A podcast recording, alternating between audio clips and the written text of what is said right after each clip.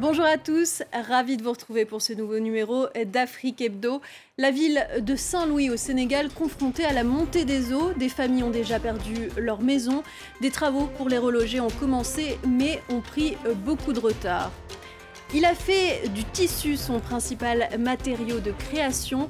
Aujourd'hui exposé de Bamako à Casablanca, Milan et New York, il figure parmi les plus grands noms de l'art contemporain. Abdoulaye Konaté est notre invité. Pour finir, nous irons au Togo à la rencontre de Clémentine Ayefouni, soliste d'opéra. Elle est l'unique soprano du pays et ambitionne de populariser la musique classique.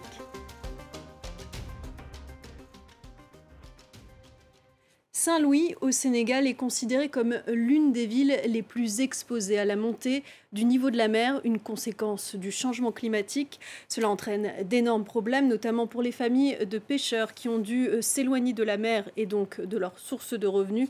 Il y a plus de quatre ans, le gouvernement a lancé un projet de construction afin de déplacer les habitants des zones à risque vers des quartiers plus sûrs. Mais vous allez le voir, il est loin d'avoir abouti. Reportage d'Eliman Dao et Sam Bradpis. Gorumbach, quartier de Saint-Louis. Ici, l'avancée de la mer a englouti des centaines de mètres de littoral ces dernières années. Nombre de familles ont déjà perdu leur maison. Une digue de protection inaugurée en juillet contient les vagues, mais pour combien de temps encore? Pas question de partir pour autant pour ces pêcheurs traditionnels très attachés à leur terre. Nous sommes liés à jamais à la mer. Ici, c'est la terre de nos ancêtres. On ne connaît que la pêche. On ne veut pas vivre ailleurs. On n'acceptera jamais de quitter cet endroit. D'autres n'ont pas eu le choix. Ndeyanta a perdu sa maison il y a quatre ans, emportée par la mer. Elle réside aujourd'hui avec ses enfants dans ce camp de réfugiés climatiques. Venez, venez voir où je vis. Ces logements provisoires accueillent quelques 1500 personnes dans des conditions difficiles. On est coupé du monde ici. Il faut faire des kilomètres pour trouver une épicerie. On n'a ni eau ni électricité. Et il fait beaucoup trop chaud dans ces logements. Ndeyanta devrait être relogé gratuitement dans cette cité en construction, financée par le gouvernement du Sénégal et ses partenaires pour près de 100 millions d'euros. Elle accueillera à terme 15 000 déplacés. Le nouveau quartier est situé à une dizaine de kilomètres à l'intérieur des terres, loin de la mer. Un défi pour attirer des pêcheurs. En termes de mobilité, ça pose problème. Mais je pense qu'en termes d'amélioration des conditions de vie, donc là, je dis qu'il n'y a pas photo. Parce qu'on a aménagé un site, c'est un site qui est assaini à 100%, assainissement eau usée, eau pluviale, des équipements communautaires de base tels que école élémentaire, collège, poste de santé, marché. Les responsables espèrent que les premiers logements sortiront de terre dans les huit prochains mois. Il est célébré pour ses tableaux textiles inspirés de formes traditionnelles que l'on trouve dans l'artisanat touareg ou les tentures de mariage peul. Depuis plus de 40 ans, Abdoulaye Konaté teint, découpe et coud des morceaux de tissu pour créer ses œuvres monumentales. Bonjour et merci d'être avec nous. Bonjour, France 24, bonjour. Alors, on vous retrouve depuis votre atelier à Bamako. Euh, je voulais tout d'abord vous demander quel est le point de départ de vos créations, quelle est votre démarche? Bon, le, point de départ pour tout artiste, je pense que c'est d'abord la réflexion et combiner au travail. On commence des esquisses, on commence euh, euh, une idée et après on essaie de mettre sur, voilà, sur un support. On le voit, il y a beaucoup de couleurs dans vos œuvres. La couleur joue un rôle primordial. Qu'est-ce qu'elle représente pour vous? Pour moi, la couleur, c'est la joie. C'est vraiment euh, le désir de vivre. Et la couleur, c'est tout l'environnement qui m'entoure. C'est le milieu, le milieu physique dans lequel je suis. Vous abordez dans vos œuvres les mots qui agitent l'Afrique, mais aussi le reste du monde, racisme, conflits ethnico-religieux ou encore changement climatique. Qu'est-ce que vous avez envie de dire aujourd'hui, de transmettre?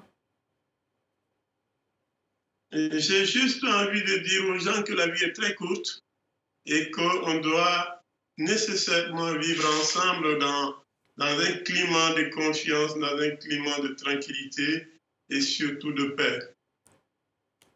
Vous utilisez euh, aussi beaucoup de basin, ce tissu magnifique qui est d'ailleurs euh, plutôt coûteux et souvent euh, porté au Mali lors de grandes occasions. Est-ce que vous rendez ainsi hommage à cet artisanat traditionnel?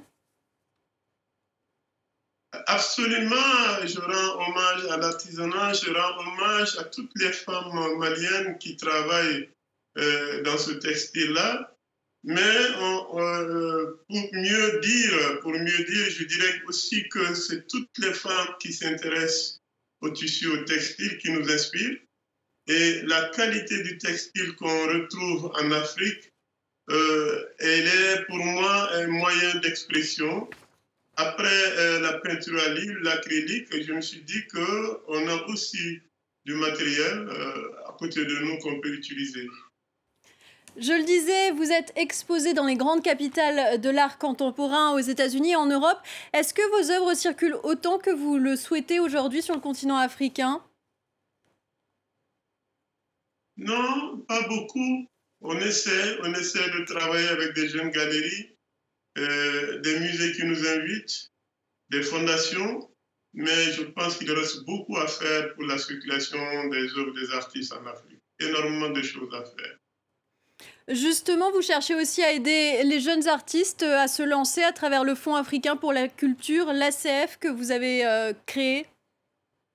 Euh, le Fonds africain pour la culture a été créé par euh, un ensemble de, personnes, dont Mamou, Mamou Dafé du Festival de Ségou. Et Mamou Dafé était vraiment, je dirais, l'initiateur. Hein. Et nous, artistes, on a suivi, on a suivi par des actes. Et, je ne suis pas seul. Il y a beaucoup d'artistes africains qui ont suivi et qui étaient au début de la création du Fonds africain pour la culture. Le Fonds africain pour la culture, comme vous l'avez dit, nous cherchons à aider les jeunes à émerger pour qu'ils soient sur le marché international, mais aussi sur le marché national, pour qu'ils arrivent à, faire de, ce métier euh, euh, un, moyen de survie, un moyen pour vivre, un moyen pour euh, éduquer, un moyen pour transmettre nos connaissances, pour transmettre notre culture sur le plan universel.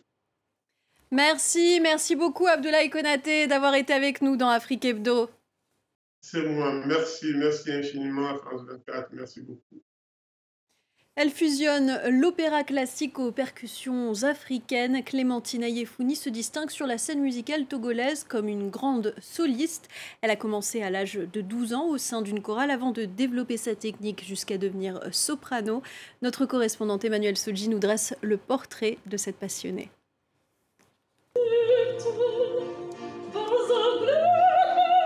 Une voix dans la catégorie soprano léger, la seule au Togo. Le timbre et la puissance de la voix de Clémentine Ayifouni lui permettent de chanter la flûte enchantée de Mozart ou la Traviata de Verdi. Je me rappelle que quand j'ai commencé à faire les premiers chants solo dans ma chorale, il y a des gens qui se moquaient de moi, que ben voilà, toi tu vas aller où avec ça? Mais aujourd'hui, je pense que le public comprend de plus en plus que ce n'est pas, ce n'est pas vain ce que nous faisons. Les gens commencent à s'y intéresser.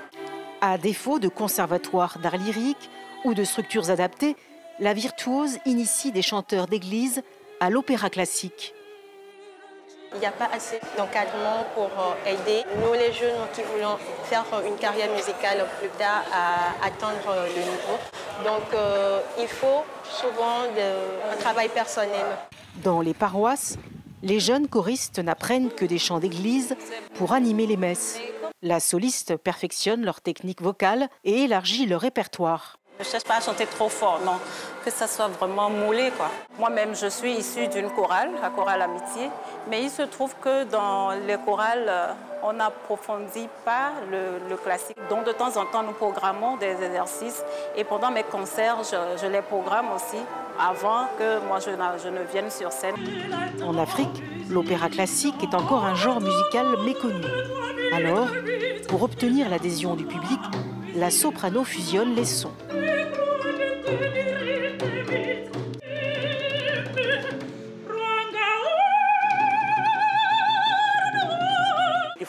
Qu'on puisse s'exprimer dans notre langage. C'est pourquoi maintenant on a maintenant ajouté maintenant un peu d'un rythme afro euh, maintenant à tout ce qu'on a pris qui est le classique. Avec plus de 30 ans de carrière musicale, cette virtuose est la plus grande soliste togolaise d'opéra.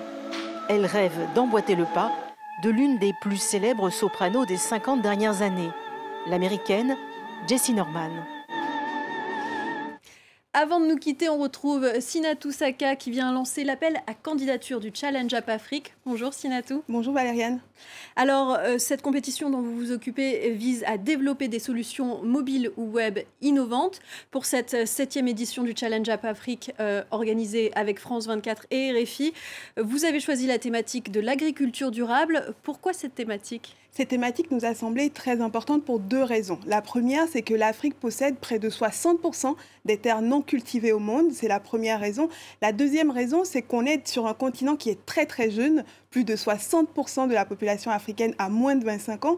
Donc c'est un chiffre assez impressionnant. Le but, c'est aussi de permettre donc à toute cette jeunesse de proposer des solutions très concrètes qui vont permettre aux agriculteurs d'avoir des informations sur leurs pratiques agricoles, des informations vertueuses et respectueuses de l'environnement, mais aussi qui vont leur permettre d'accroître leur rendement en les mettant en relation, par exemple, avec des clients euh, potentiels. Mais pour avoir d'autres idées, parce qu'on recherche aussi des idées innovantes, j'invite tous les téléspectateurs à aller sur le site appafrique.rfi.fr et à proposer euh, leur candidature. Merci Sinatou Saka.